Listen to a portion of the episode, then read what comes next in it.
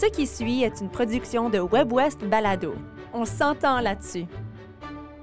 WebWest présente La question en question avec Yann Dallaire.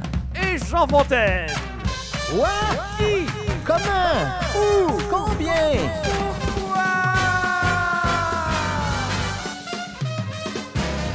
Yann Dallaire, bonjour. Bonjour Jean Fontaine. La question en question cette semaine, on parle de la monarchie. C'est toi d'ailleurs qui as formulé la question en disant ceci. Tu as dit cette semaine, la question est simple et complexe à la Hein? fois. Quand même, quand même. Le Canada devrait-il couper ses liens avec la monarchie britannique? Et on demandait aux gens d'expliquer leur réponse. Moi, ça m'a un peu tiqué que tu dises que c'est simple et complexe à la fois, parce que dans le fond, c'est bien simple. C'est bien simple. Est-ce mais qu'on devrait sevrer les liens avec la monarchie, oui ou non? La question est bien simple. La réponse aussi l'est. La réponse peut devenir très mais complexe. Le, le, le, Le comment? Le comment serait extrêmement complexe, je pense. Puis c'est pour ça que j'ai bien hâte d'en parler avec notre expert. Mais moi, je vais me lancer tout de suite, mon Jean Fontaine, parce que ça me passionne, ce sujet-là. Oui, beaucoup. Ben, J'ai remarqué ça. Beaucoup. Tu sais, on en a un peu parlé, Oui. puis je me suis peut-être emporté. Mais non, mais moi, non, moi, je pense qu'on devrait couper les liens avec la couronne britannique, comme plein de Mhm. monde. Je fais partie de- d'une méchante gang qui ne veut plus que cette couronne-là soit notre chef d'État. D'accord. Euh, le, le principe est simple. Moi, je pense que dans un pays comme le nôtre, c'est le peuple qui devrait avoir le, le fin mot oui. de la décision. D'accord. Je comprends. Et c'est dans l'actualité en ce moment parce qu'il y a eu une élection au Québec il n'y a pas très longtemps. Il y a plusieurs députés qui refusent de prêter serment au roi. Ça a commencé juste avec le chef du Parti québécois, Mhm. qui d'ailleurs, en principe, euh, devrait prêter serment vendredi Ouais. Au roi et au peuple québécois. Il y a comme deux serments distincts. Et puis hier, Québec solidaire, Québec en fait, solidaire ça c'est euh, mercredi, Québec solidaire a décidé de ne pas prêter serment au roi. Mhm. Et on ne sait même pas à cette heure-ci si ces députés, ces nouveaux élus, je devrais dire, pourront siéger à l'Assemblée nationale. Ça, c'est tout un autre débat, mais prêterais-tu serment au roi, toi? Tu sais? C'est- c'est- c'est- c'est- tu peux le faire.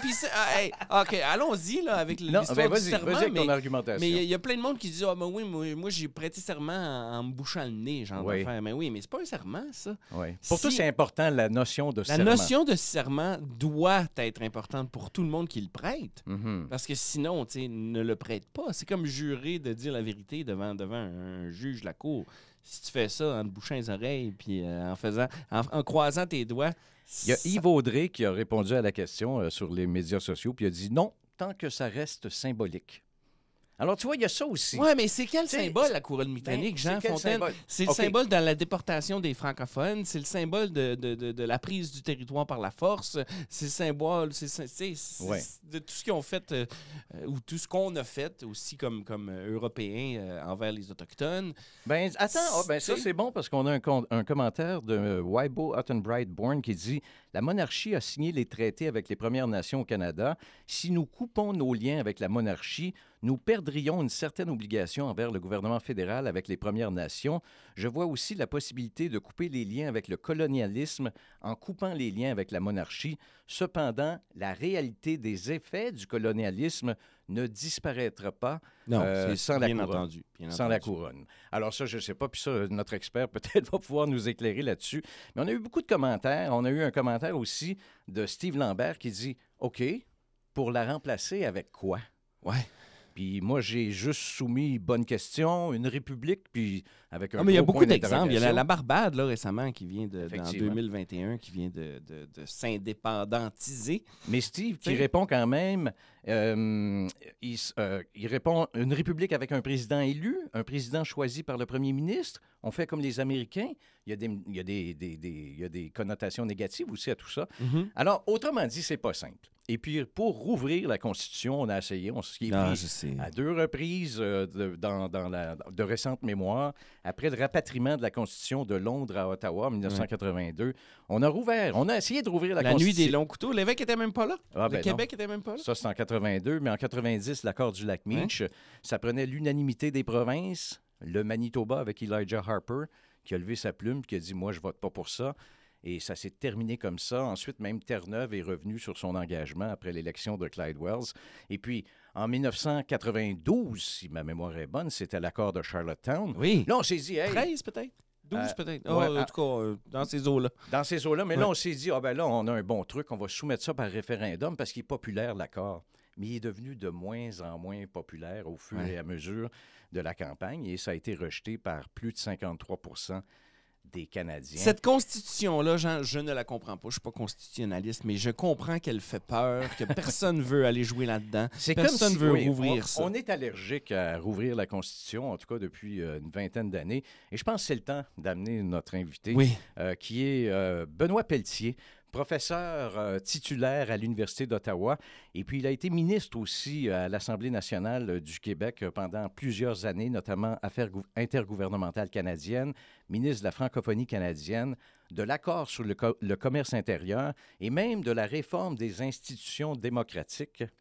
D'abord, c'est un énorme plaisir puis un gros privilège, euh, on trouve, que vous ayez accepté de nous parler. D'abord, dans tout ce qu'on vient de dire, puis euh, écoutez, il y a mille et une choses euh, qu'on qu'on pourrait ajouter. Est-ce qu'il y a des choses que vous notez, euh, des trucs qu'on a dit qui ont peut-être euh, pas trop d'allure? Ben, en fait, j'ai trouvé les, les commentaires de vos auditeurs et auditrices extrêmement intéressants, Mhm. notamment le, le commentaire de Steve Lambert qui dit euh, si on euh, abolit la monarchie, on remplace ça par quoi au juste? Et dans le fond, la grande question, elle est là.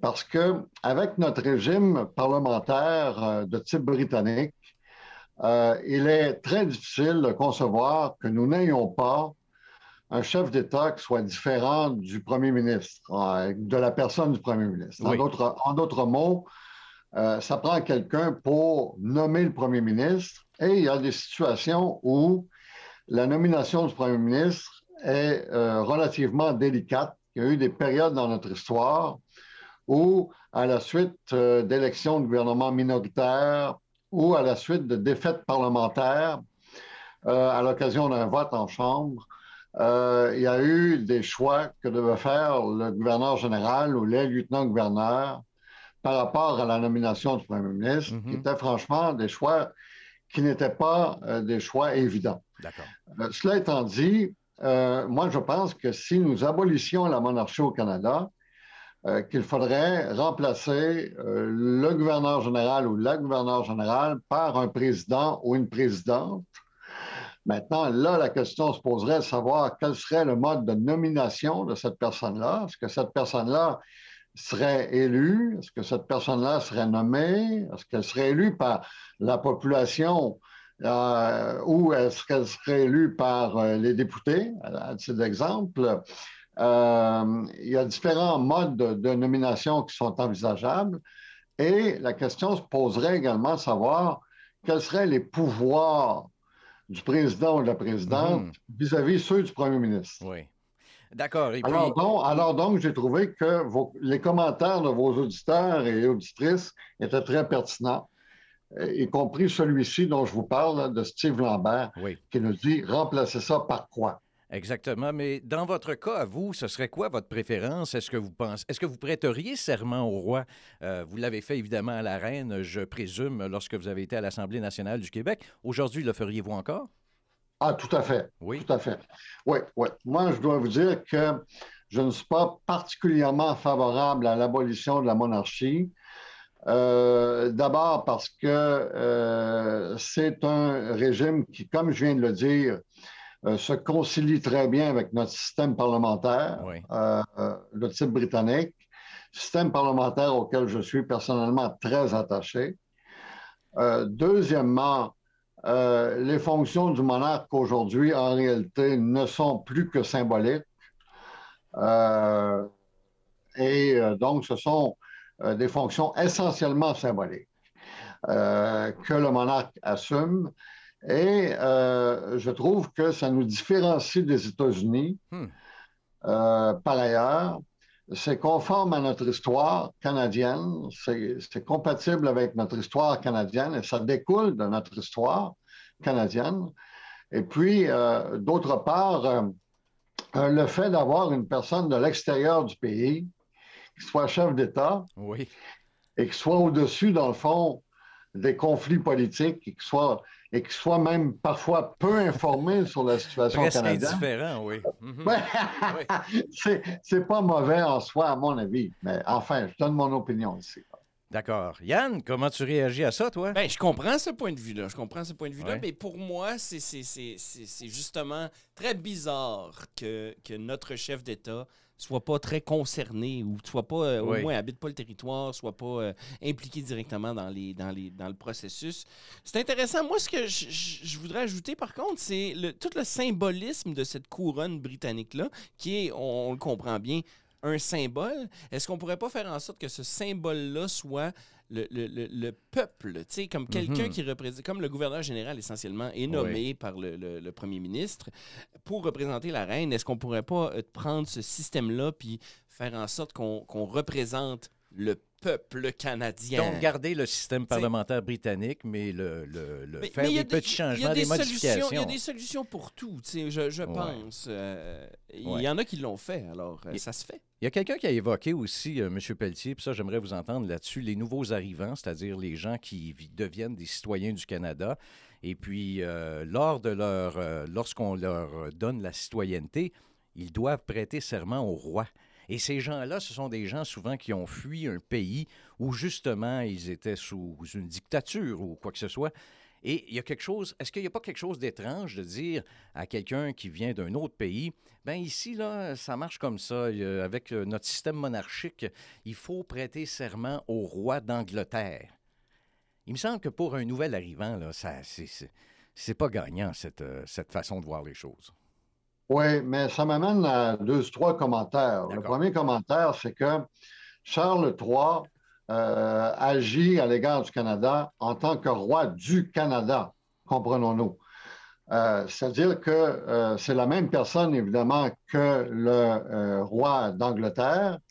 Il est par ailleurs chef d'État au total d'une quinzaine de pays. Mhm.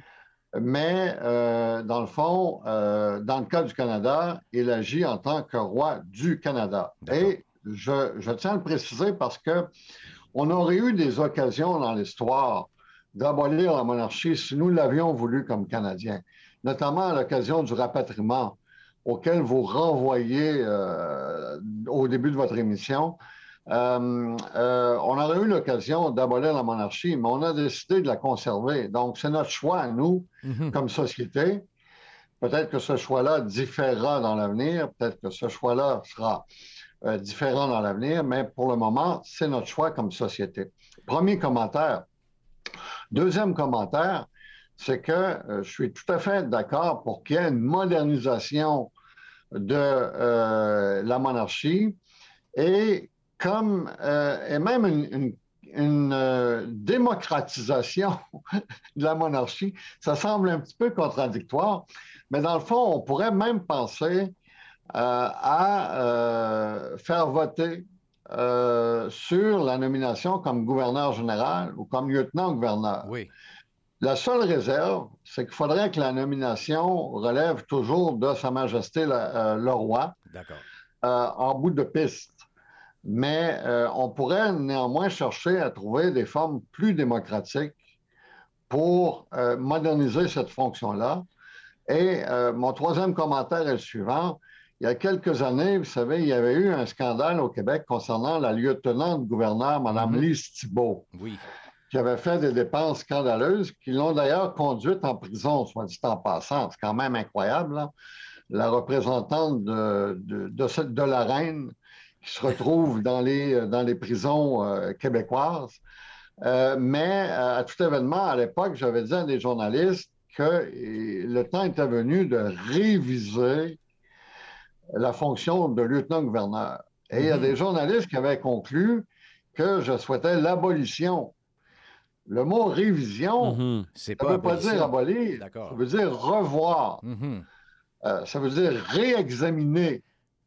Et euh, donc, je n'étais pas, même à l'époque, favorable à l'abolition, mais j'étais favorable à une modernisation. Mais si on faisait une modernisation, est-ce que ça implique de rouvrir la Constitution? Ça dépend jusqu'où on va. Euh, c'est très dur à dire comme ça quand on a des scénarios tout à fait hypothétiques. Là. Ouais. Euh, mais c'est certain que euh, si on affecte la fonction de la, du roi ou de, euh, du gouverneur, de la gouverneure générale ou des lieutenants-gouverneurs, c'est évident que là, ça demande une modification constitutionnelle formelle et complexe qui passe par la règle de l'unanimité. L'unanimité, ça veut dire que ça requiert le consentement de la Chambre des communes, du Sénat et des dix législatures provinciales. Alors, donc, c'est un processus très exigeant. Et figurez-vous que euh, en 1982, non seulement nous n'avons pas demandé comme Canadiens l'abolition de la monarchie, ce que nous aurions obtenu, mais par ailleurs, nous avons enchâssé la monarchie dans la Constitution canadienne en assujettissement son abolition à la procédure la plus exigeante. Oh, wow! Qui est celle de l'unanimité. Parce qu'il y a différentes euh, façons de modifier la Constitution, mais dans le cas de la monarchie, il faut absolument l'unanimité de toutes les assemblées législatives, euh, provinciales, territoriales et du Parlement. C'est pas une mince affaire, ça, euh, M. Pelletier. Oui, pas les assemblées législatives territoriales, cependant. Ah non, OK. Ah non, non. Les territoires, ouais, ouais, les territoires n'ont pas, euh, et ça va intéresser particulièrement vos auditeurs Absolument. et auditrices, ben oui. oui. mais les territoires n'ont pas de rôle formel à jouer en matière de modification constitutionnelle. Tiens, tiens, ah ben ça c'est euh, vraiment très intéressant. Euh, on va se laisser en concluant là-dessus, mais j'aimerais entendre votre commentaire selon un sondage qui a été fait, je pense, au mois d'avril dernier.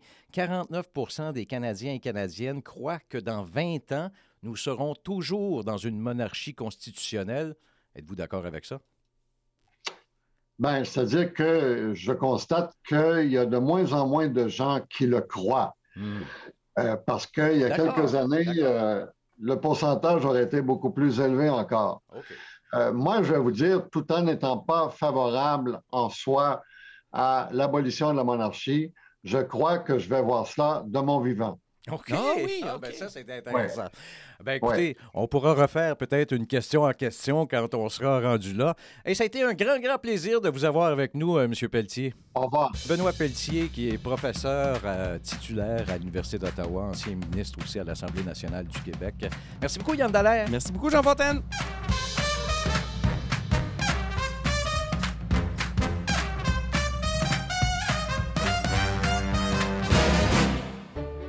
Venez d'entendre une production de WebWest Balado. Découvrez une multitude de contenus audio francophones du Nord et de l'Ouest sur webwest.ca. On s'entend là-dessus.